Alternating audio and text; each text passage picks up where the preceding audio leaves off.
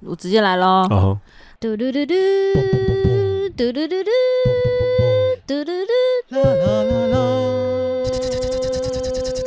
阿呆的。嗨，大家好，我是子子，我是品和，欢迎来到餐桌盒，欢迎来到餐桌盒子。每一集我们都会在餐桌、餐桌、餐桌，每一集我们都会餐桌闲聊最近发生的事、时事、私事、感情、育儿和朋友的八卦。在你通勤吃饭的时间陪你聊些干话。太久没录了，我连讲开头都闭塞耶。对啊，你今天好失智哦。没有，我跟你说，我真的最近太忙了，然后忙到我连我自己那种闲闲暇。聊天的那种都没有录，我现在整个口条恢复到了就是很结巴的时候。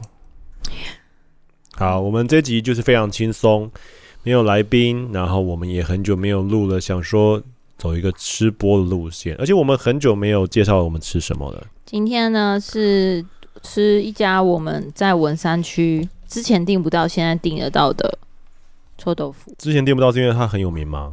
没有，之前它没有开放，没有开放外送。哦、对，就是子子很喜欢吃臭豆腐。我很喜欢，就在周末假日的下午吃臭豆腐当下午茶。举凡是真的臭豆腐，或者是炸的臭豆腐，都喜欢吃。我最爱的是就是那种真真的，对，不是假的。但是炸的臭豆腐比较不会蒸煮踩雷。可是因为我。因为我我没有很喜欢吃炸的，是因为我觉得炸的反而比较容易踩雷，嗯、就是炸的它会经过时间，就是外送很难保证它跟刚炸完好吃，然后炸的就是很容易让身体发炎，跟有的时候吃到会，我不知道我很容易吃炸的臭豆腐的时候被刮到嘴巴。没有啊，炸的本来就会发炎，因为它就是比较对啊对啊，所以我没有我没有我没有爱啊。哦，我爱 OK。然后呢，今天是这个值得纪念的，算是第一次在晚上录吧，就是没有日光，现在就是用我们家里面的一般的照明灯，加上我买的灯，我终于买了一个，呃，这题外话，我终于买了一个打光打起来很自然的一个灯罩，真的很不错哎，我很喜欢。哎，题外话，那个辣椒你可能要先挖出来，因为它每个都有加一点辣椒在中间。那是很辣的辣椒吗？不是，但是我觉得你可能会。明天会很开心，这样没有？我觉得你可能会很很哦，我试试看，因为你的等级很低啊。如何？这样你觉得？我觉得它不够臭。嗯，我也觉得不够臭，闻起来是有臭，就是有点像是在吃天香豆腐的感觉，吃下去就是普通豆腐，可是口味还 OK 啊。就是普通豆腐，就是我有点难过，因为我就喜欢吃比较臭的。所以你看我是不是点两家比较正确？等一下，那个上次你有说那个泰式那家不错，嗯。By the way，所以等一下会有来第二家的臭豆腐。我们今天就是一个臭豆腐品评大会。那说到臭豆腐呢，我现在目前台北市我最喜欢吃，我觉得最好吃的是通化夜市的七里香的臭豆腐，我觉得很好吃。七里香是哪家？就是那个 Stay 推荐呢、啊，他就在那个乐利路，他其实是一个面摊，然后好像是面摊的妈妈，一个阿嬷，他面摊跟臭豆腐一起卖，然后一个阿嬷在在弄臭豆腐，所以就只有在晚餐跟午餐的。比较特定的时间，阿妈会有在卖这样子。这家的那个臭豆腐偏普通，可是它的泡菜我很喜欢，因为它的泡菜是有梅子味的，酸甜。这家叫做胖三叔面线臭豆腐。哎、欸，我先讲一下啊，这家虽然很好吃，但是他这次给的香菜太猖狂。我我完全可以接受我，OK OK，我可以直接香菜。我要把我你可以把它剥一剥啊，我要把它剥一剥。然后呢，因为呃。前几集有说，就是买了新相机了，这现在就是新相机拍摄了，以后应该都会用四 K 来拍。为什么要用四 K 啊？爽啊，就是火力展示啊。我们又不会上四 K。上会上四 K 啊，YouTube 上四 K 啊，没问题。YouTube 上四 K，哎，帅啊，没关系啊，开心啊。但是这个构图还不错，就是有很多人很喜欢这个广角，以以后都会用这个广角，还 OK。两个人这样广角还蛮好的。好吧，希望大家喜欢这个 layout。我不喜欢香菜，它它柠檬味很重哎、欸。我是他他他给这次给两片哎、欸，他上次有给我一片。不错啊，那天是因为买大份的吧？没有啊，香菜好参考，但你不觉得你不觉得香菜很搭泰式的味道？对，香菜很搭。哦、我先吃有香菜的，但是但是它太很很狂，它这次加的很狂。它上次就是那种微微点缀，我还可以接受。好吃吗？香菜真的很很搭泰式哎，很好吃。但跟台湾重口味，跟台湾比起来，我还是喜欢吃里香。我觉得吃臭豆腐好难聊天哦。没关系，我都我都会剪掉。这边这边没办法讲话，我会剪掉。嗯，泰式不错，就是有点小清新的感觉。嗯，小清新。泰式这个比较臭吗？泰式没有比较臭，可是因为我们前面第一个的更不臭，所以就变成说泰式比较臭。好吧，我跟你不一样，我比起来比较喜欢吃第一个。好，我们今天其实要轻松聊聊什么呢？聊呃，连清明连假的时候，只是去自家阳的一些小经历。没错，其实我最近两次爬山的经历，嗯，对，算是落差蛮大的。怎么说？前哎、欸，前两个月吧，应该算是去日本之前。呃，去爬了一个，我暌违已久，就很久没有爬山了。去年到今年，哦，我想起来，你运你们运气非常好。哦，你说那个对嘛？你说落差很大，就是这个嘛？第一个是运气非常好，对，第一个是运气非常好。我就是去一个我很我没有去过的那个奇莱南华。奇莱南华呢，其实就是奇莱南峰跟南华山，然后算是两天一夜，是百月初阶新手非常适合的一个行程。然后因为我很久没有爬山了嘛，然后再加上说，大家如果听前几集应该知道，就说对于这个初阶，就说我算是爬山走得很慢的。所以我就一直很期待说可以去像这种很出街，我没去过奇莱南华。然后其实跟之前呃我有个朋友就是欧巴，我们在去一起出国比赛团的时候呢，就聊起来说我还没有去过奇莱南华。然后欧巴就邀约说，哎，我们有开团啊，你可以来这样子。然后说对我来说应该呃还蛮轻松的，所以我就非常非常的期待。那结果就运气不好，我们从去年十月的时候开始约。就是去年十月那时候，因为很多台风，再加上地震，我不知道大家记不记得，去年有一阵子连续很很密集的大地震，然后所以那个时候就道路在修缮，然后能高，因为那那阵子其实上山都算蛮危险的，然后又碰上那个能高在修缮封闭道路，然后他们一封闭就是两个月，就到十二月底。然后就到十二月的时候，他他一直说到十二月，可是因为他开放时间是十二月底，就我们就我没有跟到十二月底的那一团，是因为十月底就刚好是我们最忙的时候。嗯。然后因为我我的工作就是要一月发表会，所以十一二月其实都很难呃抽离工作这样。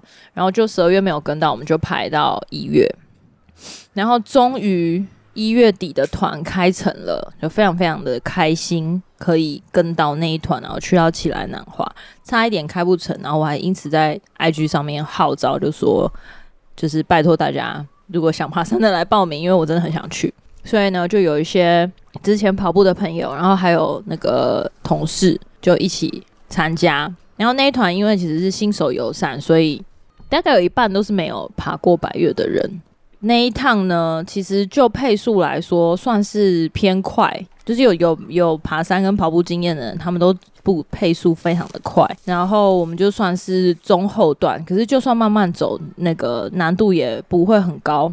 嗯哼，再加上那两天是天气非常非常好。然后领队有跟我们讲，说是可能算是他近一年内带到开最大景的奇莱南华，是我们真的有看到整片的黄金草原，然后从日出前、日出，然后到天亮之后去南华山，景色都非常好，然后气候也气温也很舒服，就是你可以直接裸穿运动内衣，当然在三角点的时候不行啦，三角点的时候有很多辣妹直接在现场脱。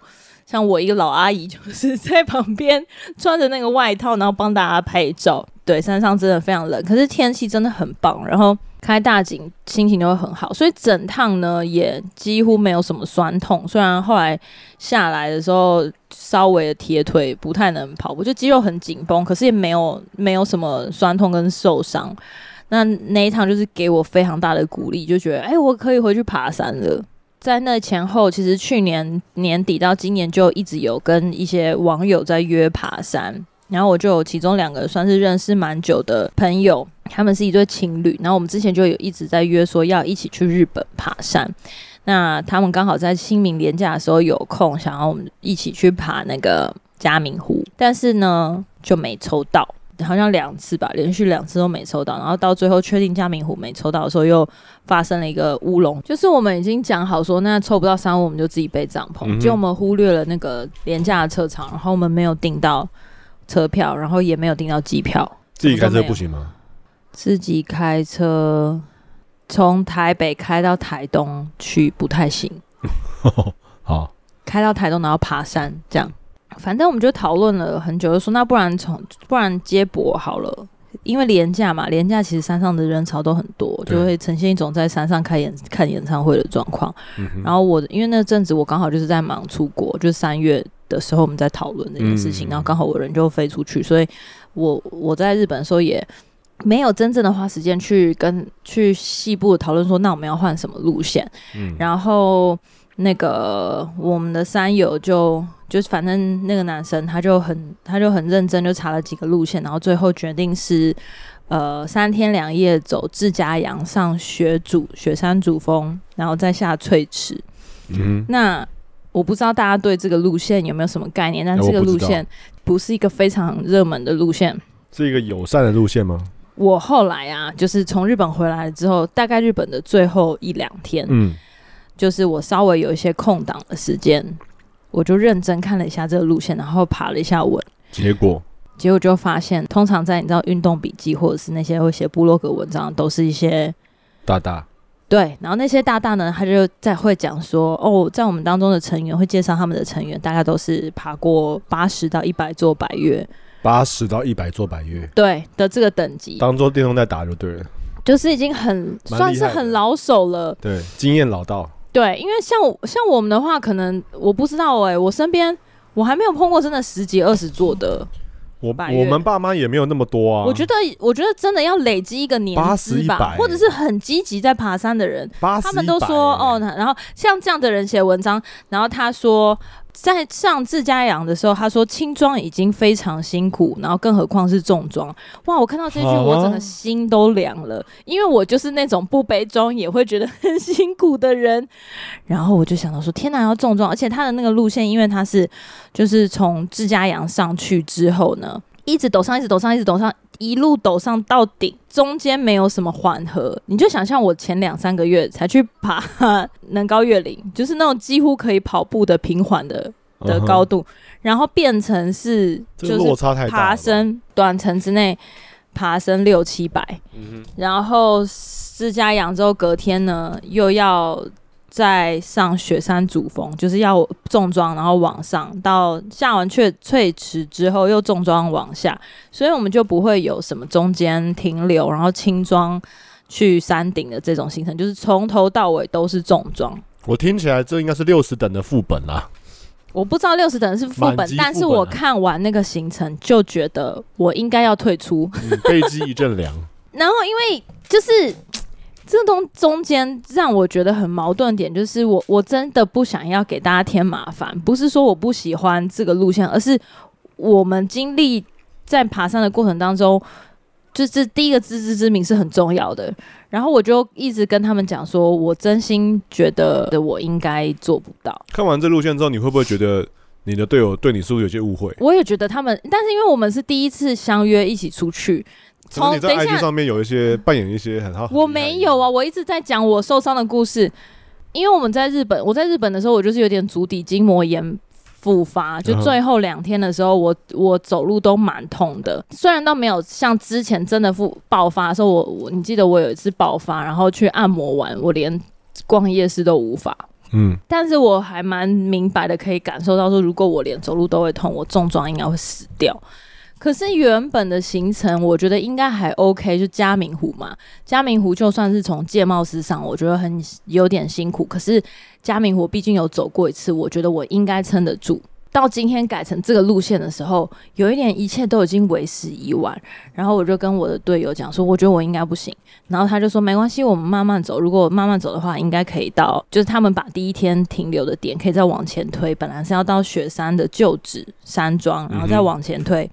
然后我就说没有没有，我真心觉得我走不到。然后然后到到前两天，谁叫你要去日本哈？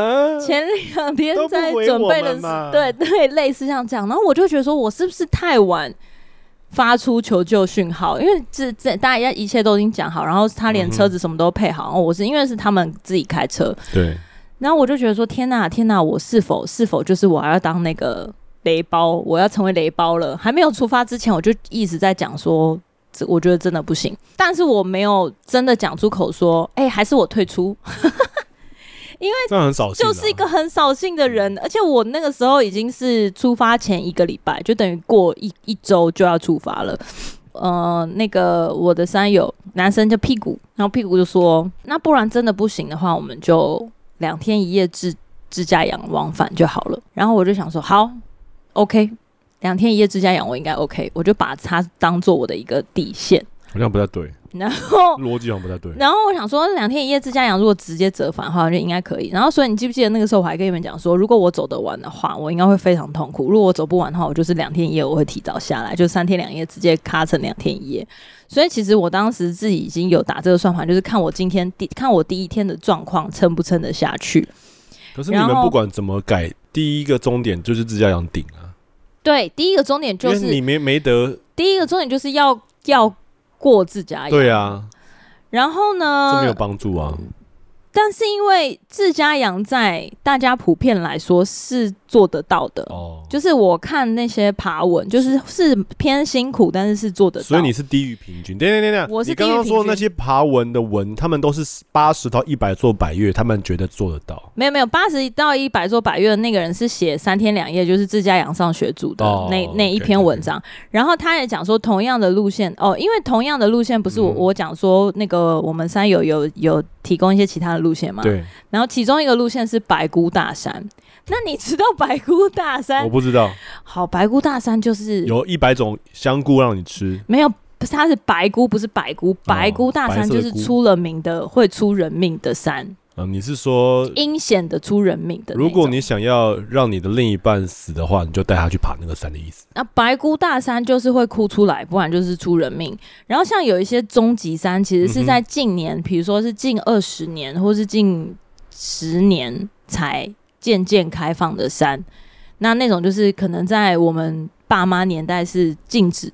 禁止登山，因为他们非常、那个、非常的险峻，大概就是黑翼之潮等级。对对对，然后我先讲说，奇莱主北就是这个路线哦，黑翼之潮。然后对，所以然后白姑大山也是这个路线。所以当我看到原来说其他路线还有白姑大山的时候，我就心底一凉，心想说嗨呀嗨呀嗨呀嗨呀嗨，金假是嗨呀。嗯，所以其实我就是未看先猜，自己办不到。对，所以其实我在包含就是在预备装备，然后再跟打包的时候，我就已经。就是已经险切结束了，显显现就是我就是各种断舍离跟各种自我保护然后我也不敢带任何的，就是多的粮食，我就是一切都全部每一餐都是从日本带的干燥饭，能干多干燥就多干燥。那有没有把保险提到最高？这样觉得自己会死？没没有，因为这个没有保险呐、啊。对。总而言之呢，就是在出发之前我就蛮焦虑，然后一直到第一天就是大家见面的时候，虽然我们之前就已经认识，然后吃过饭，可是毕竟是第一次爬山，我就很带着那种完了完了，我一定会带给人家麻烦的，就好好的打预防针，我就不断的跟他们打预防针，好好的看着眼前依你的队友，然后想说我记住你们这样子，没有吧？他应该是他们要记住我才对啊，哦、他们没有阴我啊。那 OK，然后然后其实我有问说，那你们是属于脚程快的那种吗？因为我知道他们在他们是装备控，就是他们在装备上面就是非常的厉害，然后都用很好很顶级的东西，就买的很轻。然后再加上那个女生呢，她就是本身身体状况很好，嗯、就是她是瑜伽老师，OK OK，然后她又有学缠柔，然后对啊，什么是缠柔？哦，缠柔呢，我没有办法解释的很好，但大家可以去。查一下缠柔，它的缠呢，是不是那个打坐那个缠？是把背部缠住那个缠？不是，是好像是女字边那个缠。女字边，然后它是一种，它是一个，反正近代还蛮新，最近奇才引进台湾的一种呃机器跟激励跟平衡的训练。激励跟平衡的训练，然后他是老师，然后他他最近在学习，他最近在学考这个教师。哦 OK，他是一个对身体锻炼状况，就是身体状况还蛮掌握度很高。可是你不是说他是？你之前跟我说他是医生，对，他是牙医。哦，他是医生，可是缠柔是他的兴趣，体能是他的兴趣。呃，瑜伽是他的兴趣，瑜伽 OK，对，跟很多身心灵的课程，你就可以知道他对自己的身体状况掌握很好。对，然后那那个男生，因为我虽然只有见过两次面，但是因为通常男生在生理机能上的水平就会比女生好一点，没错。这是就是肌力啊、肌耐力等等锻炼，所以我我就是一直给他们打预防针这样，然后再加上因为我从日本回来的时候，就是 带着这个足底筋膜跟这个疲累，我就想说死定死定，我就是一个没有锻炼的人，我就是一个疲累的软弱的上班族，然后这样跟着人家来登山，然后我们第一天晚上就一起去吃饭，因为他们就开车嘛。相见欢之后，然后我们第一天晚上吃完饭就是要很早睡，很早睡觉，嗯、因为隔天早上大概三点半、四点就要起床了。因为我们预计是四点半出发，然后五点还是五点半在登山口起登。然后隔天我们就是闹钟定大概三四点的时候就起来。然后因为你知道，通常都是这么早的时间点呢，起来身体会带着一种疲累，可是也是靠着肾上腺素在硬撑，因为你就是要爬山会有一种兴奋感。没错。你不觉得很奇怪吗？焦虑感胜过兴奋。你不觉得很奇怪吗？就是上班时间早上七点起来就好好累啊，然后但是爬山的时候五点就呜，我可以，呜，啵啵啵，就是这种感觉。可是你身体还是很累啊，就是你感受到身体的那种程度不一样，疲累。可是他，你身体是靠着那个兴奋的肾上腺素在把你打上去。对对对，没错。但是你很焦虑，是因为你觉得很对我很焦虑，然后我就是一种备战状态。嗯哼，嗯哼。然后好，就是就是起来，然后赶快准备要去，赶快用厕所。然后要你知道，就准备要上紧发条，要整装，要出发。然后马桶一坐下来，我月经来了，这么突然，就是这么突然。等一下，等一下，我我先确认一下，你在安排行程的时候，你没有算日子，觉得就是会来吗？我跟你说，我的日子其实是非常靠近，因为我就是月出来。可是因为清明廉价这种东西是不容你选择的，因为清明连假就是清明连假，所以你其实已经有心理准备他会来。所以我其实是有带着就是卫生棉相关的用品。你只是没有想到他来的这么戏剧化。我只是没有想到他第一天就来，因为他就整整提早三天。我上个月是六号来的，那再怎么早也不会提早一个礼拜吧？哎、欸，抱歉，就是提早一个礼拜。有一个东西就是墨菲定律，莫非这个月会提早？他就提早了，而且第一天来的就是他不是那种就是隐隐约约要来了，也没有那什么胀痛，他就是在你三点半坐在马桶那一瞬间，got you，got you 的这种感觉，然后心想说，真的是小调皮啊！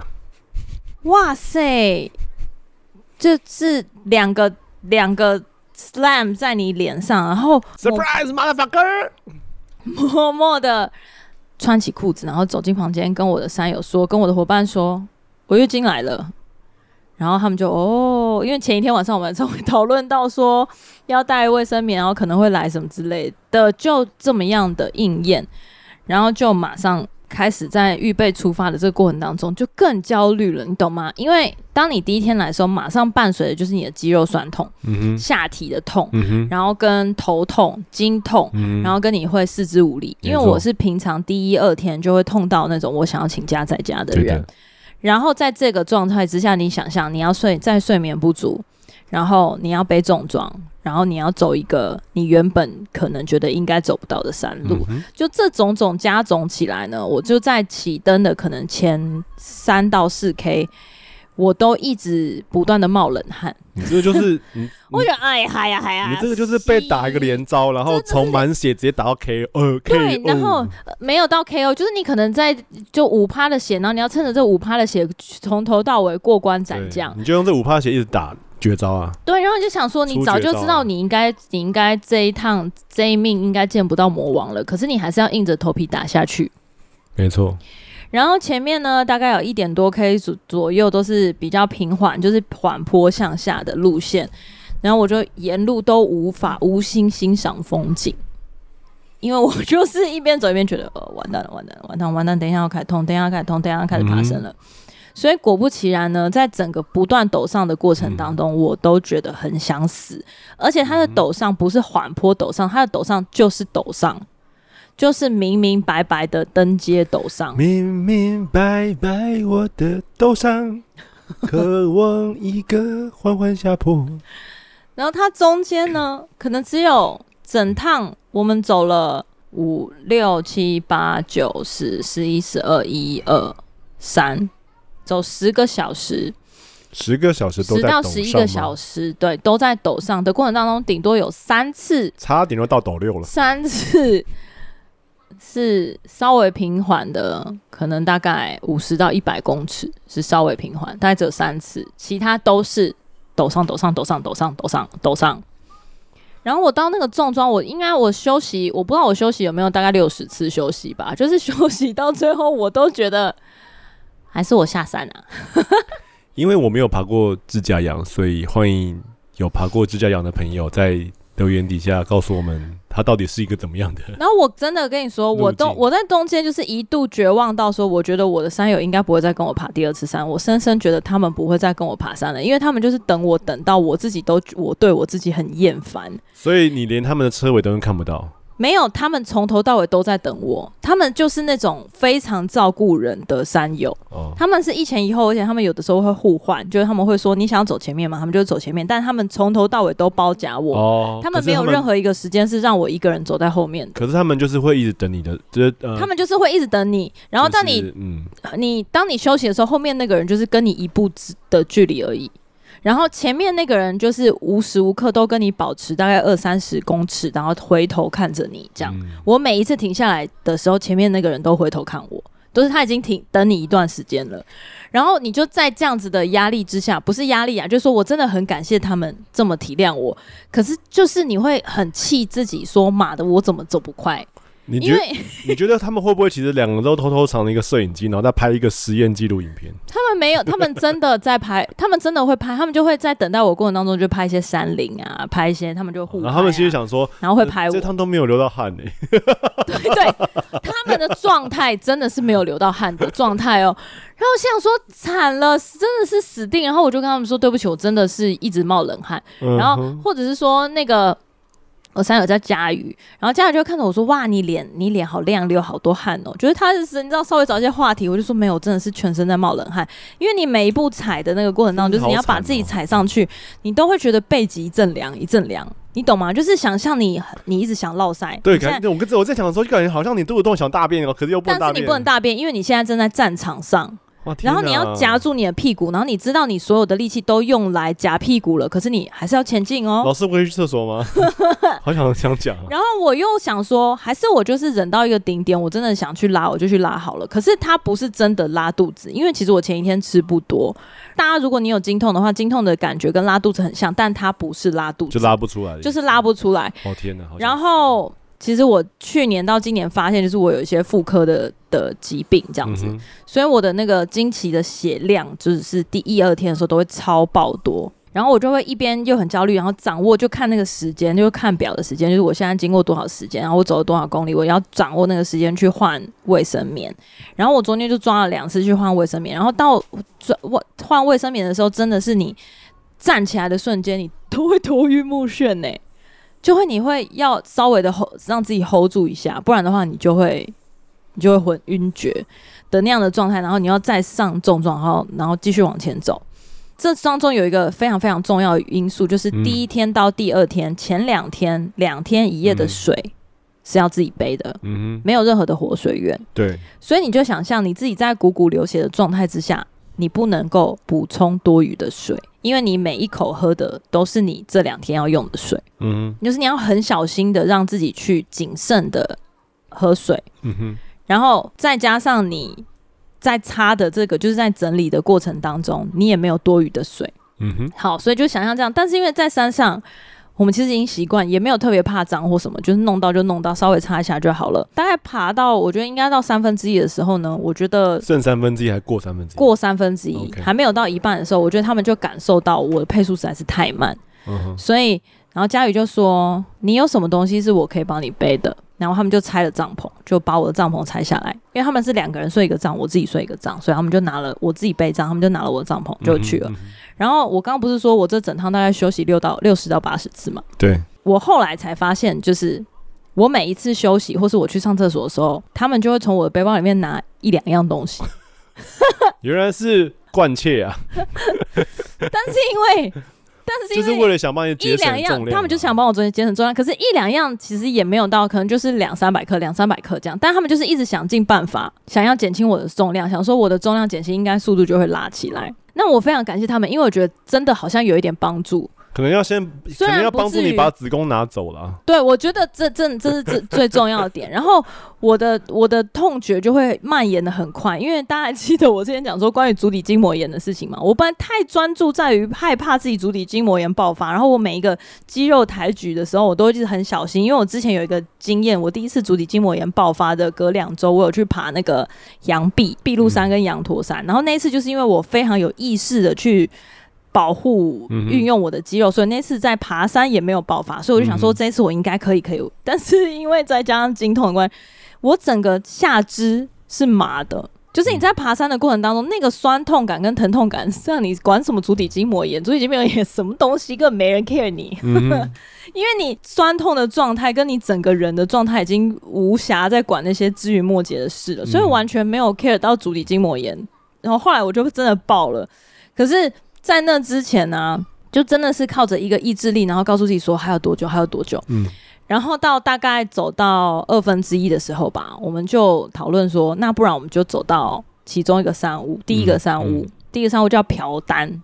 但其实我不知道怎么样跟大家讲那个距离啦，但是朴丹真的是一个还蛮近的地方，就是刚从大门进来，然后还没有一要进入游乐设施，只是到售票亭这样。瓢丹是在自家羊算往前的前，反正如果你是自家羊单攻的话，嗯、如果你是要只只上自家羊大山的话，最后一站就是朴丹。哦，那快到了、啊。但是我们第一天是要过到雪山的。本原本原定要过到雪山，你后来有改的两天一夜自驾阳。对对对对对，本来第一天是我们要停在雪山山庄的旧址，然后隔天上雪山主峰嘛。嗯。但是因为我们就是要先过一个自驾阳，然后我们就眼看应该过不了自驾阳，我们就说好，那不然就在朴丹。也不错。对，那在朴丹，然后朴丹之前呢，我们在有一个营地叫做赛良酒营地，然后就在那个营地真的是花，就是我用尽我最后的意志力走到那个营地，然后我就。铺我的那个地垫，然后我就 躺下，因为真是太累。然后我一躺下之后，我的眼泪就爆出来，真的是很想哭。因为我在走的过程当中呢，我的三友就一直跟我说：“你想哭就哭，没关系。”因为我也有走到哭，他就他们一直用过去的经验来安慰我，然后说：“哦，之前那个我也有就是经痛，然后后来就。”就爬北大武，隔天就下山了，怎样怎样什么之类的，就是要讲一些很惨的事情，让你觉得对。然后他们就一直不断的用这种很惨的经验来鼓励我说，其实你现在不是最糟，你还是可以走得到什么什么的。然后我到中间真的有一度就在我心里面一直告诉我自己，就是里面有个小子说，你走不到啦，算了啦，算了，不要给大家麻烦，你折返啦，你折返。我想说现在折返的话要去哪里呀、啊、什么的。因为陈一仙很怕麻烦人，我真的很怕麻烦人，再加上我已经在麻烦人了，因为他们已经帮你背了，还想要怎么样呢？然后就剩下背人吧，只剩下他们拆了你的包。他们就说，我就说，还是我，就是会不会我我今天就自己回去？然后我才有就说不行啦，因为你没车回去啊。所以意思就是说，他们也必须要，他们也很担心，回去，对他们也很担心我自己回去，因为他们毕竟是开车载我来的，所以他们也不得，他们也想丢下我，也没办法丢下我。那就在社会新闻对，然后就在那个善良酒的那个营地呢，我就坐下去就开始就是就是捂着眼睛，然后就开始不断的汩汩流泪，我就用我的那个。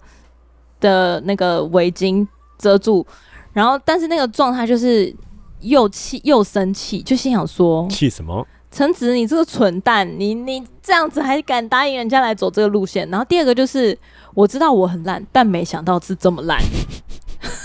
你懂那个落差吗？就是你对你高估自己了，你高估自己到这个程度，然后被教训说来一个月经。就真的完全，因为我听过很多人在山上来月经的，也没有这样啊。然后我回想起说，我在奇来竹北的时候也有来月经，然后还站在那个路中换卫生棉，就是全部的人立定，然后等我换卫生棉。嗯哼。的时候也没有这样，我我怎么我退到这个程度？嗯、就是在这种各种懊恼当中，我就崩溃啊，一直哭一直哭。嗯、最惨的来了，就是当我哭完坐起来的时候，我的月经弄湿了我的地垫。你说一滩血水，就是一滩血。我就说，哎呀，我说我的月月经流出来了。然后我对面这对情侣呢，他们就是好久他们是医生，他们医生应该看看多场面了吧？对啊，他们 他们就弄个根管治疗就喷一堆血，他们还蛮无奈的吧？他们就说啊，他说哎，真的耶，怎么办？好惨。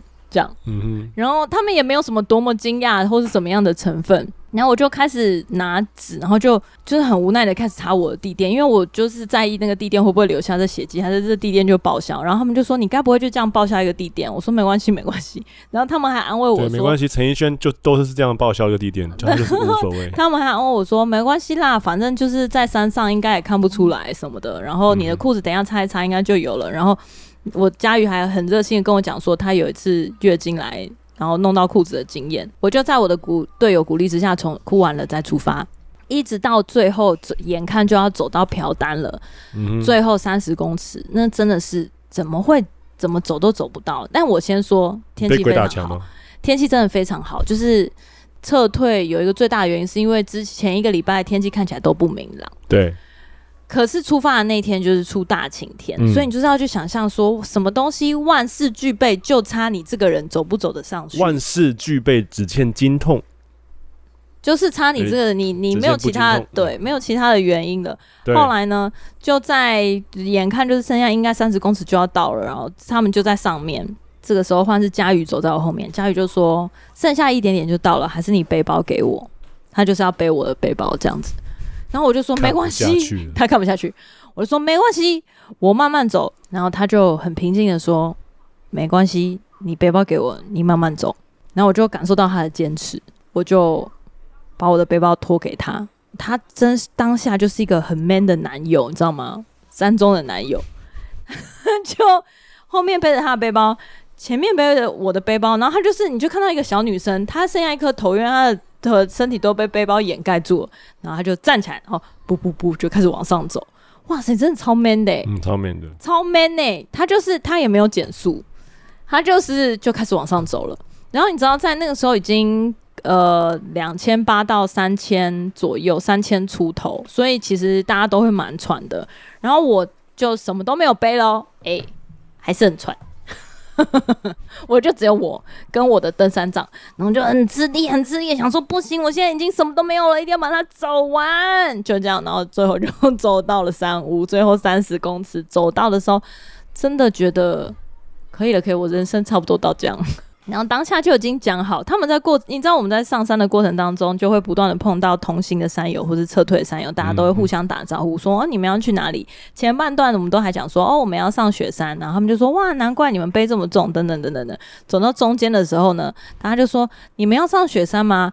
我们都说，就我队友说，嗯，应该会，应该会，如果没有意外的话。然后等到快到山屋那一段，我们又碰到同行，就是要跟我们一起往上。后来决定也在那个朴丹亭的那的朋友们，跟在山屋那些叔叔伯伯阿姨，大家问的时候就说：“那你们接下来呢？”我们就说：“没有，接下来我们要下去，直接改成、嗯、我们明天就下去了。”对，有意外，有意外。其实，在那个要走到的要走到最后山屋的时候，他们还跟我讲说：“只是不然你就看看等一下最后的状态，然后再评估你隔天要不要上去。”但我你知道我当下想说好，我评估一下。可是每一步都觉得这有什么好评估的？我就是要下山啊！因为 你在这个时候如果再把自己的存款推到底的话，你明天要靠什么下山？滚下山吗？因为下山你就是想象所有的陡上变成陡下，陡下其实我觉得陡下比较吃小腿跟核心，陡上是吃大腿肌跟臀肌哦。所以对于呃如果是足底筋膜的话，我觉得陡下的风险反而更高，嗯、就是对足底筋膜吃正。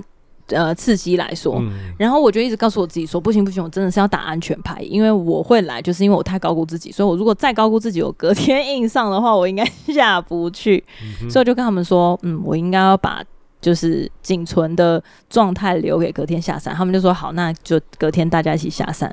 那其实我们到时候大概是下午三点左右，就天还亮亮的，嗯、所以我们就。得到了一个大半天的时间在那边，然后跟山友泡茶、啊、聊天。嗯、那其实那个时候我就已经有一点高山反应。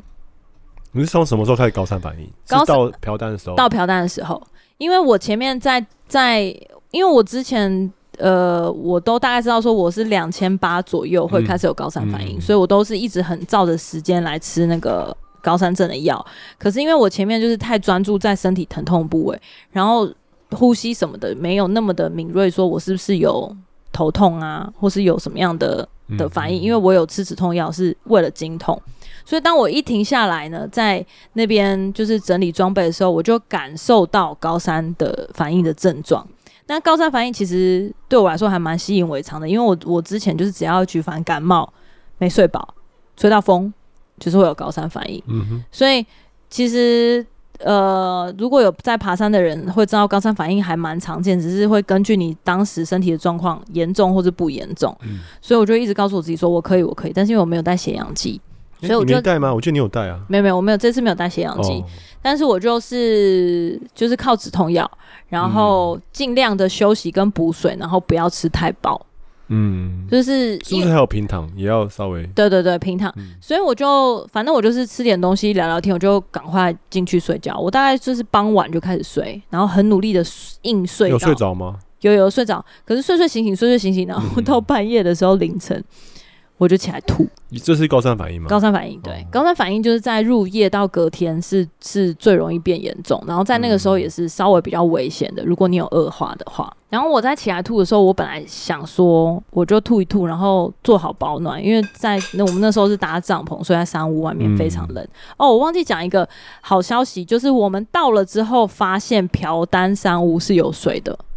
哦，朴丹商务它被整修过了。我们在快要到商务的时候，下来的人告诉我们说，朴丹商务已经整修，它是一个新的商务，而且它有蓄水池。然后我们就超级开心，到那边之后就是可以放肆的煮水来喝，就不会像之前就是你知道需要那种、嗯、那个点点滴的使用，对，就发现说哦，其实这是解决了一个心头上的忧忧虑，所以我就立刻煮热水喝啊，然后泡热茶、啊、等等。然后让自己身体赶快在一个比较好的状态，所以当半夜起来高山反应的时候，我没有那么的慌张，因为我想说就是应该可以撑得过。嗯，可是我一吐呢，隔壁帐就醒来了，然后佳宇就从他就立刻开帐出来说：“子子你还好吗？你撑得住吗？还是你要进去三屋睡？”然后在当时我就心想说：“哇，真的是反应很立即耶，你知道吗？感觉很像急诊室那个立刻护理师就他是龙五啊，龙五 就过来了。”我就说，你是你是没睡着吗？他说没有，我就躺着睡睡醒醒这样，然后就我就我们就稍微聊了一下，然后我还跟他讲说，嗯，我是有想说要不要进去山屋睡，但是实在是太麻烦了，还要拿睡垫睡袋什么之类的。嗯，这个高山症跟山屋没关系吧？就是进去进去也不会比较好啊。呃，不一定，如果你保暖做好的话，可能你的症状恢复的会比较好。哦，可是因为我们睡在外面，然后很冷嘛。嗯哼。其实我们之前就有预料到睡在外面会很冷。对。可是因为我的山友都帮我背帐篷上来了，然后我我又不睡，然后进去睡三五，哎、欸、哎、欸，好像有点说不过去。隔天再拜托他帮我背 背下去，所以我想说，我的睡垫也你就已经够麻烦别人，不想再再更麻烦。我的睡垫也不错啊，我睡袋 OK 啊，然后再加上我保暖衣物都有带够，我背上了，我应该可以试试看。果不其然到，到到晚上的时候，哎、欸，冷到睡不着。哦。就这样睡睡醒醒，睡睡醒醒，睡到隔天早上，稍微的比较好一点了，但是还是几乎没有食欲。当天我必须承认，我当天就吃了六颗，一天之内吃了六颗止痛药，就是每四到六小时两颗两颗这样子吞。然后隔天早上心想说：好险好险，我就要下去，我现在下去，我可以，我现在症状恢复很多，我已经复活了，我应该可以撑得过去的。然后就第二天终于笑得出来。第二天早上呢，你那两颗两颗吃对身体不会有影响吗？当然一定会有、啊，感觉麻麻的。不会有麻麻的，可是就是它的顿顿的、啊、它的止痛的功能真的很有限。然后隔天早上，他们就直接轻装就上了自家阳的三角点去拍照什么的。我就在帐篷里面休息，然后我们就一起撤退下山。然后其实下山的过程当中，我算是状态都还不错，我们就是都可以正常聊天。嗯讲话，然后海拔降下来，高山症对你就是渐渐往下，因为你就已经往下了嘛，嗯、所以其实再加上你已经知道说哦要下山，所以你其实状态是比较松懈的，就是没有像之前那么紧那么紧。在下山的的过程里面，虽然身体还是很疲累，可是你的心情是轻松的。嗯哼，就是你你觉得你的解除危机，你觉得你的身体的的这种情况焦虑有很大的影响吗？我觉得焦虑跟焦虑有关系，我觉得跟焦虑有心态很难。很难放松，就是当你焦虑的时候，你其实真的很难享受爬山这件事。其实还是有很多片段是可以帮助你的，可是因为太多事情要顾，就是你的每个步伐、配速、时间来不来得及到，然后给队友添麻烦，你的呼吸，就是很多综合性的因素，然后包含你身体的状况，我觉得都会影响。哦、那这个就跟我上一次爬山的时候有一个很大的对比，就想说才两个月、三个月之间的差别。嗯哼，那当然路线也有差啦。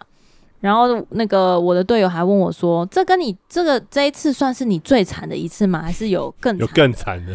有比奇莱祖北惨吗？”然后我仔细想一想，想说：“嗯，真的是不太能比较。”哦，对了，对了，因为不一样惨，对，不一样惨，因为被队友丢包跟被队友丢包，然后然后那个缺水，跟跟身体跟不上，我觉得其实是不太一样的。嗯，至少至少虽然这一趟就是真的是自己的身体崩溃，可是。行程、队友跟天气，我觉得一切都很好。他们很贴心的，他们真蛮贴心。下山的过程当中，我们也也聊蛮多的，就是聊以前爬山的事情啊，然后他们爬山的事情。那从头到尾都围绕一件事，就是只是你你真的要开始学习轻量化。你你不够轻吗？哎、欸，我真的不够轻。虽然我们在上屋的时候，隔壁团的那些叔叔伯伯阿姨都比我们背的。没有没有没有，我妈有讲，他们都请别人背。没有，他们是自己背，是自己背吗？他们是自己背，他们背，他们一个人都背十六、十七。哎呦喂啊！然后他们都带一些很荒谬的东西，比如他们带那种就是保鲜罐，嗯、然后里面装瓜子。哈，对我来说很荒谬。保鲜罐是玻璃的保鲜罐？不是，不是，是那种塑胶、塑胶扣啊那种。他们不用假链袋，他们就假。他们没有用假链袋，然后他们。很多小东西，背很多小东西，然后他们就说爽凉爽凉，这样帮忙吃。什么是爽凉？爽凉就是吃爽，不是吃求生必要的，哦、不是吃维持生命的，是吃开心。还有这种术语就对了。对，然后他们他们真的是很好聊。嗯哼。那对啊对啊。对对对，然后他们就在讲说哦，你这样，他就问我说，那你几公斤？因为他就说你的队友看起来很会打包，他们包包都很小很轻，然后他们每个人像我的队友都是大概八公斤，七八公斤，七点五八。然后我背到十，因为我的空我的没有加水就是八点五，所以我再加水两千就是十十点五。那你重在哪里？重在一些生活必需品。你做保养保养品之类的吗？当然不是啊，就是我的包就是这么重啊。有很多的因素，我们没有一个一个比较了。可是我觉得我控制在十公斤以内，然后是两天一夜的水加三天的饭，嗯、我觉得我已经很不错了呢。这不够厉害了，但真的不够厉害，因为你要你要想说你的体能有没有办法背着十公斤就没办法走山？如果没办法的话，你就不要觉得十公斤很少，你就是要想办法再往前。当然，我觉得激励的锻炼还有你的这种练习有一个很大的成分。可是，假使你背不重，你就是要有钱。对，你就是要有钱，你就是要痛定思痛，嗯、你就是要学习怎么样割舍那些重量。像我连带拖鞋上去都被他们嫌弃，他们就会说不要带保温瓶，然后我的背包旁边就插着一个保温瓶，我就说可是我很很在意喝热水，晚上很想喝热水，然后他们说谁叫你带拖鞋来？我说哼。在山上不是要穿拖鞋吗？类似这样讲，就是你的那些不好的习惯要戒除的意思。我觉得这个不是不好的习惯，也是他们就是你有没有办法做到哦？就是如果你体能够的话，你就可以带。对对对对对对对，就像我之前跟你讲的，你体能够的话，你就从头到尾都迪卡侬。对，迪卡侬很棒。所以就是我觉得这个是对我来说蛮大的一个冲击吧。嗯哼，就是。嗯，好好的学会打包，没有，我觉得再来就是，我觉得接下来应该就是周末要常常去那个郊爬郊山，重装爬郊山锻炼一下。哎、欸，之后礼拜天都有空了啊，礼拜天去爬一下。我觉得真的是要练习耶，然后固定的分别时间，就如果你知道你这段时间很忙的话，你就不要做这种冒险的事，除非你真的有锻炼。对啊，对啊，没错。我每次都是会碰到，比如说像这种。我还想到一招，要上山之前都会连续忙碌。你就那个准备一根大麻，有没有？登山口先抽下去，比较你没那么焦虑，比较松。哎、欸，可是你知道我其实都会带肌肉松弛啊。有有差吗？我我我都会肌肉松弛，我都会，我蛮依赖肌肉松弛的。山顶吃，我们就这样撑着下山了。嗯，那我觉得就是很感谢我的队友，就是这样护一路也护送我下山。重点是，其实在这个过程当中呢，嗯。我都只有专注在，我唯一拍照的时候就只有在到山屋的时候，然后由于录影拍照跟上登山口之前，我整个过程当中都只有专注的活命这件事，我都没有拍照。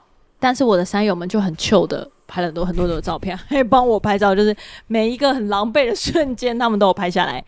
到了下山，我们要开车下山前往宜兰的时候呢，就在在北宜公路上面发生了一件事，就是我们行经过那个落石，然后那个落石呢，其实没有非常大块，但是也不小，就在。道路的中间，那因为我们就是一边开车，就我三友在一边开车，然后大家聊天的时候，好像似乎有我坐在后座，不知道发生什么事，然后似乎有注注意到说，哎、前面路上好像有什么东西的瞬间就碾过去了。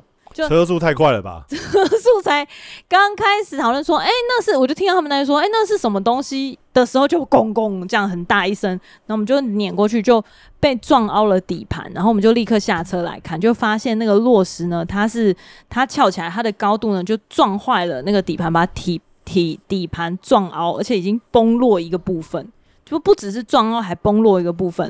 然后落石就被碾碎。我在讲我们下山的事情发生，妈妈车子坏掉了，然后就那个时候，因为引擎还发出一个很奇怪的声音，就是那种咯咯咯，咯，咯咯咯咯咯咯咯咯咯咯这样子的声音，所以我们就立刻就是 pull over，然后开始就开始检查，然后就要叫那个道路救援。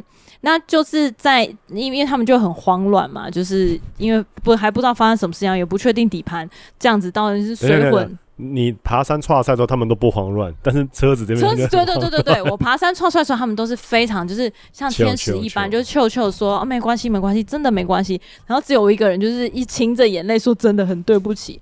然后那个时候他佳宇还安慰说没关系啦，如果今天角色交换，你应该也会保护我吧。然后我就说没有没有，我真的觉得这样可能给人家添麻烦的时候，他们就在路边。发生这个事情，然后我想说，哇，这真的是这怎么办呢、啊？这个是，因为我知道，我就我自己没开车，所以我就不知道说叫道路救援或什么的。呃，我觉得蛮麻烦。这个东西到底要等多久，或是要打什么电话？然后屁股就已经开始在联络了，就在联络道路救援，就才不到十分钟的时间吧。因为就很多车，刚好我们是在一个下山的路段，嗯、所以很多车其实为了闪避我们在那个弯道是蛮危险的。你们没有人在后面放三角锥吗？我们有啊，立刻就放三角锥。哦但是放就算放三角锥，他们还是闪避我们，然后就是要接弯道，所以他们哦，因为那边是很窄的，没有，那是单线道，所以他们为了要闪我们的车，他们会先到对向车道，然后就被车撞掉。再回来，嗯、所以这个过程是蛮危险的，在下山下坡的路段，嗯、然后他们就在一边联系的时候呢，不到十分钟，我们就就出现了两位机车骑士从对向骑上来的时候，他们就直接切到路边，然后就我们说问我们说发生什么事，发生什么事，我们就说哦，里长伯，他们里长，他们俩就是很，很好心了，对，很好心，有多帅你知道吗？就是个。天使般的降临，就是两位帅哥。帅不是外表，帅是他行为。是整个整个气势很帅，气势很帅。然后他们在下车之后呢，就就是感觉很熟练的那种，比道路警察还熟练，知道吗？嗯、就这，然后就过来说：“哎、欸，怎么样？车子发生什么事？”我们就说：“哦，撞到那个落石，然后底盘猫掉。”然后他就说：“哦，这样哦，好好好，我帮你看一下。”然后他的那个，我帮你看一下这一句话讲的顺畅的，很像店员的欢迎光临，你懂吗？就是那个感情，他该不会就是汽车修缮员？对对对，我觉得应就是他的那个流畅度跟那个酷帅，就是本业，你就知道他一定是本业，不管是保养厂还是什么的。对，这就跟我我们在路上，然后有人在拍照，我说：“哎，我我帮你拍一下，差不多差不多。”对对对，就是那个感觉。所以我就在那个时候。我们就在在那个时候，然后他要帮我们看嘛，然后我们就说：“哎，那真的不好意思，拜托你帮我们看一下。嗯”然后那个，因为他们两个人嘛，其中一个就说：“还是你有什么东西可以，就是绑垫在地上，让我可以躺进你的车子底下。”因为那个时候就是微微的下雨，那有什么问题？我们什么没有地垫最多？是粉红色的那条吗？不是。我本来要抽出我那张粉红色的那个，觉得有点不好意思。但是对，然后但是佳瑜就立刻，因为他我就说你的你的好抽嘛，因为我的是在背包里面，然后我们就要拿。你的好抽嘛，因为我有点被黏住。嗯，那这个，嗯，然后也欣慰。反正我们就抽出来，然后让他，他就一个很帅，顺势这样就是这样一个斜躺就进去你的车子底下，然后就就看了一下，就说啊，你这个嗯可能是有点麻烦，然后他就对他的那个伙伴说。你那个工具袋拿，帮我拿下工具袋。身为一个汽车维修员，随身带一个扳手也是很合理的。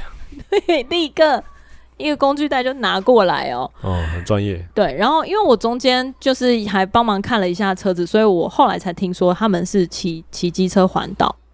他们是骑一二五还是骑重一二五一二五骑一二环岛？一二五他们是一二五哦，卡称加贺哎，很多我后来我们有被、哦、我们有加，为了要找到他们，我们有加入那个就是机车环岛的社团，才发现说真的很多人骑机车环岛、欸。那你你会有找到他们吗？后来有找到他们，因为我们在当时的时候就是一边你想想看，我们就是一边联络保险，然后也联络那个道路救援，嗯、然后一边要看车，然后他们就要帮我们。看的时候，我们就是要就是一边要注意他们安全嘛，然后他们就一个不是一个大哥躺进去，他就跟他的伙伴说：“你去，哎、欸，讲清楚，大哥躺进去是怎么回事？躺进哪里？车底下。啊”然后另外一位呢，就跑去那个弯道，然后开始指挥对向的来车，哦、就是这一切很熟练，然后真的很需要指挥，因为我刚刚不是说，就是为了要闪避我们的车，其实下坡的车会先到对向再切回来，可是。对对象来说，他们上坡的人一转弯就会立刻碰到就是下坡的车子，所以其实那个我们听的弯道是有一点危险的。然后后来。我他他们就在帮我们指挥的过程当中，我们就是也在现场帮忙，比如说要拿什么东西啊，或者说要帮他们看车子，要看有没有车子就是没有注意到我们，也有可能会发生后来的追撞。他就看一看，就说：“哦，你们这个可能有点麻烦，因为已经伤到那个油箱，机油都漏出来了，所以不能开。因为如果开下去的话，引擎会坏掉。然后因为再加上我们是在。”山坡的中央，我还没有，我们还没有下到市区，所以真的需要道路救援。然后他们就好像还打电话来帮我们询问一下车厂什么的，就确定没有办法，我们就说没关系，没关系，那我们就等道路救援。然后他们俩就很帅的，之后东西收一收，嘟嘟嘟，然后就跳上他们的机车，然后东西就穿好，说那你们加油喽，祝你们顺利，然后就走了。就是听懂吗？路见不平，就出现了两位侠客，路见破车。然后我们就留下来，我们就留下来的道路救援。然后道路救援来的时候，我们就也因为就是那两位大哥，我们就可以很清楚的描述说我们车子发生什么事情，然后现在破损的程度。然后一看，哦，果然就是这样。所以道路救援就帮我们牵上车。然后这个过程因为发生的太快，跟我们有一点慌张，我们就忘记留他们的 line 或是联络电话。所以后来我才刚讲说，就是事后呢，佳宇就去那个机车环岛的的路上去 po 说那个照片，因为。我在当时就是有拍下这个过程，我觉得实在是太值得纪念了。还有，他还帮我们把整个底盘的那个前面的那个那个铁板，把它整个拆下来，他就真的拆下来了。你们角色对调哎、变成你的很悠闲的拍照，对，我就真的悠闲的拍照。然后，当然我有注意一下现场状况，然后我跟他们讲说，就是怎么怎么样联络什么什么之类，然后看有没有什么需要帮忙。可是因为毕竟不是我的车，我就帮不上什么忙，你知道。然后后来拆下那个铁板之后呢，就是他稍微检查一下，除了油箱应该没有其他的问题，那他们就走了。然后后来呢，我觉得这一趟还蛮幸运，就是第一个就是碰到这两位天使机车骑士，然后另外一个就是那个。来道路救援的那个拖吊场的大哥，他也是一个就是极好的好人。嗯、他就在拖吊的过程当中，就是很细心的指示我们说，哦，你们应该怎样怎样什么的，然后要怎么联系。嗯、跟其实他们有汽车保险。可是因为发生一个事情，就是他们的汽车保险呢没有支援跨县市，嗯、也就是说他们没有办法从台北发车来桃园救你，因为你可能就要等三到四小时，就会已经入夜了。然后再加上他们的费用资源就是只有在市区，所以在市区五十公里以外，就是他们要开过来的话，其他的所有的增加的费用，包含是他们要不能走苏花改，他们要走北宜北宜公路。嗯，对，就是不能进隧道，所以这所有的加总的费用都要事主自己负担。哦，那当我们在联络这个事情的时候，那个拖吊厂的那个大哥，就道路救援那个大哥，就跟、嗯、就跟那个跟我们讲说，还是我们公司帮你们拖。他说：“因为在这个过程当中，你们不只是增加了费用，然后还会有过磅费，因为大车走高速公路会有过磅费，嗯、然后再加上他们其实呃拖回去之后，那个修车厂还没开，保养厂还没开，因为是连假嘛。对、嗯，那你还要放到就是开呃保养厂到开业，其实放了两三天。他说，所以你你如果要这样子才拖回台北的话，不如我们今天晚上我们保养厂可以帮你哦，我们拖吊厂可以帮你送回台北，而且他们会走那个。”离峰时段就是半夜开夜车的时段，嗯哼，他们整体的费用是比较便宜的哦。然后，呃，屁股就在这个时候，就是联络他们那个保险的、嗯、的那个电话服务嘛。就是等于是他们的客服每一次接的电话都是不同的人，然后每一次都只给很片段的资讯，嗯，就是这好比说第一次接起来的时候，高云说：“哦，我们只我们只支援就是北市哦，如果你宜兰的话，你可能要联络宜兰保养厂。”然后第二次再接起来的时候：“哦，我们就是这个费用是五十公里以内免费，那五十公里以上的话，就是每一公里会加五十块。”嗯哼，然后到第三次再接起来的时候呢，我们就直接跟他讲说：“还是你算一个费用给我们。”嗯，就是从台北过来，从台北过来，对，然后他们就算了一个费用，结果那个大哥又说，哦，他们没有报过磅费给你，所以我们又再打了第四通电话，然后跟他讲说，那会不会有过磅费？他就说，哦，过磅费是每十公里什么一七一三七五元。那刚刚怎么不先讲？对，然后因为但这四次都是不同的人，然后我就跟屁股讲说，哦、你请他直接算费用给你，到底是多少钱啦？然后所以就算了一个费用之后，真的发现比比那个拖吊场。拖回去还要贵，所以他就一直不跟你讲实话，就是想要赚你钱啊。我觉得他们应该就是想让你偷袭下去啊。他们应该是就想让你偷袭下去。可是这个过程当中，因为其实你知道我们在坐在那个，这是我们人生首次解锁坐拖吊车，就坐那个拖板车。我们坐在车子上，然后车子坐在拖板车上，其实我们是没有办法跟前座的大哥沟通的。你是坐在车子，然后车子被拖？对，哦，所以车子在拖板车上。那你要怎么样叫前面的大哥呢？就是你要打电话给拖吊厂，哈，然后拖吊厂的业务会，他们会用窝机通知前面，哦、所以嘞，超酷的，我觉得。然后那个大哥就不厌其烦，他至少停了三次，就是路边暂停，然后停下来跟我们解释。解释什么？解释说你们要拖回去要花多少钱？好，这一切都是在这样子解释，就是这样子这样解释。我以为他在现场就解释完，你们就没有他没有，他就在跟我们讲说，他就问说没关系，你们想一下，然后他就上车就开始开开开，然后我们不是就联络那个保养厂嘛，然后联络了之后，我们就再打电话给那个拖吊厂，然后拖吊厂就会叫前面，然后他就在趴路边就说好，那你们现在多少钱？然后他就说，哎，可是我建议你们还是我们帮你拖地回去。然后蒋介石，他就说我们就没办法决定嘛。他 EQ 很高，他 EQ 很高，而且他就这样停了三次。要是我就说你们这些。死台北人，赶快！他停了三次，就跟我说：“ 那你们，他说，如果你们要去台宜兰市区的话，你你可以告诉我你要拖去哪里。然后我们本来要决定去宜兰的保养厂，后来我们觉得不行不行，如果我们要请大哥帮我们直接拖回去的话，其实你在宜兰停哪里并不重要，重要的是你人要怎么回台北。所以我们想说，好，那。”那就在宜兰停了之后，我们就去坐车，所以我们应该要找一个在宜兰可以离我们搭车很近的地方。然后大哥又停路边说：“所以你们要在宜兰停哪里呢？”我们就说：“那不然停在某一个市区。”他就说：“可是我是大车，没办法进市区，可能要找一个停车比较不麻烦的地方。”然后我们就在在路边，然后这边开始 Google 讲说怎么办？我们要停哪里？大哥都没有生气哦，大哥还帮我们 想说，还是你们要停车站，是不是？要是我的话。就是第一次洗稿音呐，大哥还在帮我们想说，没关系啊，你们就是可以搭车回去，然后车子就留给我，我会帮你们想办法。然后一直到付钱，他都是好声好气。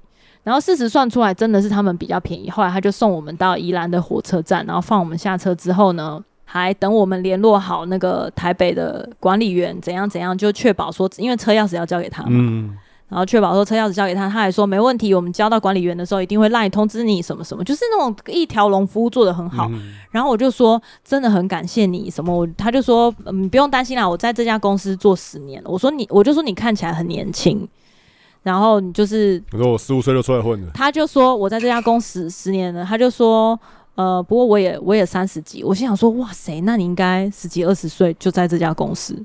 然后他说，二十五岁之类的之类的，没有，他应该还才刚满三十，就是也是蛮年轻的。啊、然后那个大哥他就说，今天晚上应该是他本人会帮我们把车开回台北，是不是？就这个整个一条龙的过程当中，还他还兼客服，那他单身吗？为你解释，我介绍你。他为你解释这过程当中的收费，还提醒你会过磅费，然后最后还帮你加总说你这样子不划算，我们帮你拖回去才划算。不管是不是为了他们拖吊场赚。赚钱，他真的人很好。他如果单身，是不是很想跟他在一起？是不是？我就说，那你有留他赖吗？没有。哎、欸，应该佳宇他们有他赖吧、哦？对啊，应该。但是我就跟他们说，哎、欸，我们真的很感恩，我们沿路都碰到很好的人呢、欸。说有没有女朋友？讲一下，帮你介绍。然后在这个过程当中，因为他们在处理这个事情呢，然后我就非常的，就是。我算我算蛮冷静吗？其实我也没有很慌张啊，因为不是我的车嘛。但我就目的非常明确，就是我要找一个方法回台北。哦，我们就已经下山这么累，然后车子又弄坏，我们一定要用一个舒服的方式回台北。然后我们其实，在下山的过程当中，我就已经在看火车票，殊不知，哎、欸，火车票订不到。哦，是哦，就当天回台北的火车一张都没有剩。然后我因为我不常搭火车，不知道有什么站票还是怎么样之类，但是我真心不想要接受站票，因为我们就大包小包背着登山，啊、然后大家脚宽断掉，要从宜兰坐回去。什么核心之类的、啊，就是比较舒服的客运，很舒服、啊。我跟你说，客客运不舒服。我记，然后你记得那个时候我还打给你，然后你就说可以搭客运啊，我就说可是我们每个人登山包这么大，然后品和就跟我说，可是登山包是坐车下，你们是坐车上，所以应该还可以吧？对啊，我整个回答不出来耶。我就想说，好吧，如果真的要搭客运的话，就搭客运吧。可是客运还有另外一个麻烦，就是你要去去客运，然后转运站，然后买票，这些东西我觉得都还好。但重点是我总是觉得我们应该有更好的方法可以回台北，所以我就开始寻找宜兰台北包车。哦，包车。然后所有的包车的 App 其实有很多，然后我还上那个台湾大车队，你知道，就是那种就是他们可以用 Line 叫车。然后等看有没有司机要接单，我所有的方法都试过了。嗯、然后所有的包车 App 都是二十四小时前，意思就是说你今天订只能订到明天的车，嗯、不管再多快。对。那我就不信邪，你知道吗？我就是在 Google 上面就一笔一笔的找我。大家要进步啊！你应该要怎么加钱，你就马上就可以。对呀、啊，我就心想说，我今天就是我不在乎赚多点，就是有钱人想要赶快回去。对呀、啊，如果我们今天最坏的话，应该就是站在车站前面，然后很多那种在等接司机，然后我们就喊价，看谁愿意带我们回台北。哦，我以为你要说什么？最坏就是去那个网咖去睡一下，明天早上再出发。我们也有想过，可是因为。对，我没有想过，呃，我没有想过当天住宜兰，但是在那之前呢，因为他们都在处理车子的事情，我就选不行不行，我就是使命必达，我一定要找到。结果呢，就让我找到一个 app，它真的是一个名不见经传的 app，应该看到那个 logo 不会有人点进去，可是它就是一个叫车的 app，就是可以预定司机，他们就会帮你配对媒合司机，然后你可以选拉拉木的感觉，有点像拉拉木，然后你可以选起点终点，他会帮你媒合，然后会配司机。结果呢，就在我同时间不是有叫大车队嘛，然后大车队也在帮我等司机，可是就是只有这个 app 大概不到两分钟就叫到了，就是你送出之后，他就马上跟你说，哎、欸，有司机接单。然后呢，好在哪里？好在司机一接单之后啊，司机就打给我说。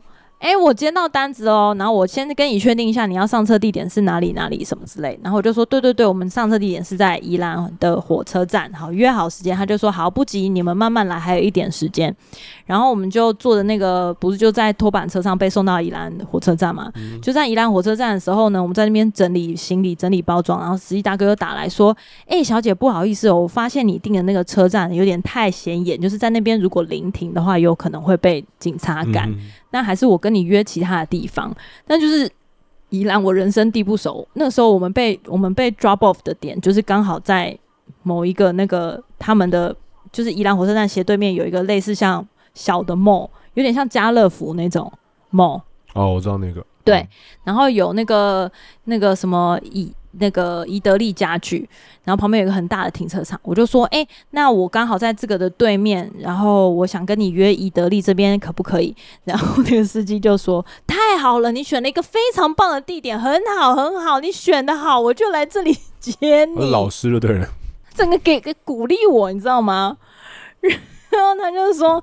没问题，没问题。他说我等一下会停在旁边那个停车场，你们慢慢来，你们吃点东西。就我们就真的在里面，就是还吃了一个小火锅，我们吃了一个超快速的小火锅。然后宜得利里面吃小火锅，没有，它里面有一个小火锅的餐厅，哦、我们就直接一走出来就在那个停车场上车。然后而且他不只是可以送你到家，他还可以就是他可以停两个点，就再把我的山友们送回去。所以你们就可以分开。各自回家，可以各自回家，而且都送你到家门口，跟非常的便宜，一千出头，嗯，一千出头三个人分，就是用钱。跟火车票差不多，啊，用钱买快呃方便了，用钱买方便。对，但是其实我们就用钱买方便，可是你要真的要订到，而且你这么临时，其实没有比火车票贵多少，非常的幸运，嗯、呃，总总体而言算是蛮幸运的啦，虽然他们可能对他们来说是破财。你说撞车之后蛮幸运的啦。对对，撞车之后，因为撞车没有很幸运啊，蛮幸运。但是我觉得那是什么？呃，砰！这个这个这个 tempo 有点奇妙，一般不是都会绕一下吗？哦，前面有一些车子就是有绕过去，但是我们在把它撞碎之后，后面的车子也有跟着碾，他们可能闪避不及吧，就跟着碾过去。对，但是因为我们太近就对，因为你们已经把它撞，我们已经把它撞，对，我们已经把它碾碎了，所以对他们的底盘就没有对，所以我就是瓢虫啊，你们的不幸，我们真的是瓢虫。佳宇还说，因还因此这样就应该有帮助到后面的车，心想说也是啊，因为你不知道下一台车会不会像我们这样啊猫底。我不入地狱谁入地狱？对，就进去。对，所以讲完这一次自家养的这个经历呢，嗯哼，我觉得蛮多。这个故事没有，这个故事告诉我们就是随遇而安，该来的总是会。不要太焦虑，因为你不管焦虑或不焦虑，这些都会上去，你就爬不上去。对啊，那不管你焦不焦虑，你爬上去就爬得上去。那你的惊喜也不会因为你焦虑就不来，或你不焦虑就不来，对不对？有什么就来什么，真的是焦虑没有任何的帮助，真的。所以我们有点像是在我们队伍里面，就是大家各自换角色，对，由不焦虑的那个人来扮演一个辅助的角色，然后让大家一起顺利的走完这个旅程。所以我整体而言还算蛮感恩的，我只是不知道他们会不会给我第二次一起爬山的机会。他们就会下次如果要很比较幼幼班的路线的话，就会找你这样。对，可是我觉得他们应该不会爬幼幼班的路线。他们他们今年才刚去日本学训回来，雪季爬山回来。对啊，所以希望啦，希望今年度还有机会，因为我们有约要一起出国爬山。他们是有听过你的 podcast，要讲到登山东西，他才才找你吗？他们知道你很菜这样？没有，我们之前就认识啦，之前就有讨论过。哦，那他有听过你的很菜的 podcast，那他应该就知道你有多菜啊。对，但是应该没有想到这么菜。现在可能会浮出很多那种大佬，然后就是高手带你过副本，然后就算你再菜，他们心里就想说没关系，我都知道你有多菜。我觉得不会啊，我觉得应该是菜比巴的人想要跟菜比巴的人一起上去吧。大佬们可能就是会不一定啊，因为毕竟带新手有带新手的乐趣啊，嗯，拓荒有拓荒的乐趣，就是不一样的乐趣，对不对？好，总之这个夏天呢，我们可以慢慢的，是的，积极的学好轻量化，然后把体力练起来。对，我期待接下来的那个周末呢，我们家可以常常去这个台北市的一些郊山来做一些训练啦。啊，那希望大家，如果你有想要爬山的，或许也可以跟我们一起去玩。没错，在最后奉劝大家，自家养还是轻装上就好了。对，奉劝大家开车的时候，如果你觉得怪怪的，就不要开过去。对对对。就还是绕过去。好，那我们也要感谢一路上有许多许多的天使来帮助每一个人，让我老婆可以平安的回家。谢谢你们。好的，今天的就这一集就到这边喽。我们呃，希望之后还有机会跟大家分享爬山的。请大家为我们祷告，让我们可以周更。周更，周更。好的，我们下次再见，拜拜。拜拜。